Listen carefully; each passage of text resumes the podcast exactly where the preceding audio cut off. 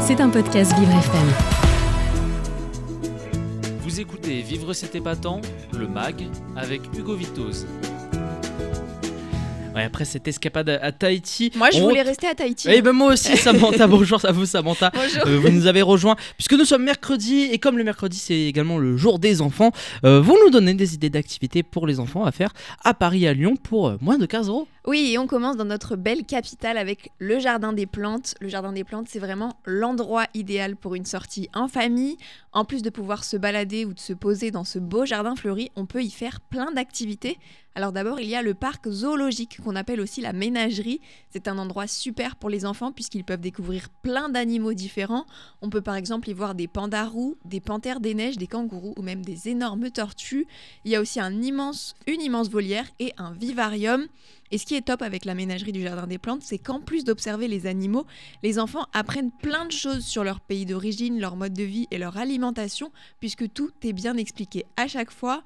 Au niveau des prix, on est à 13 euros par personne pour un plein tarif et 10 euros en tarif réduit. Et mis à part euh, la ménagerie, le jardin des plantes propose également une galerie pour enfants. Oui, la Galerie des enfants est un espace consacré aux sciences et plus particulièrement à la biodiversité. C'est en fait un parcours interactif pour les enfants de 6 à 12 ans qui est super ludique. Ils peuvent y faire des expériences, participer à des animations et des jeux. C'est vraiment Mm. génial.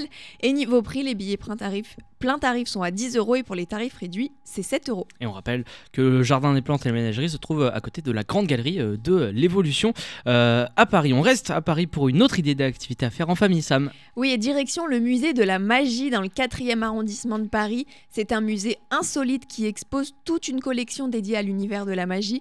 La visite est super ludique, elle nous permet de découvrir le monde de l'illusion et du rêve et elle met des étoiles dans les yeux à tous les enfants qui ont la chance de passer par ce musée. Et en plus, Hugo, la cerise sur le gâteau, c'est qu'il y a des spectacles de magie avec des vrais magiciens toutes les demi-heures tout au long du parcours.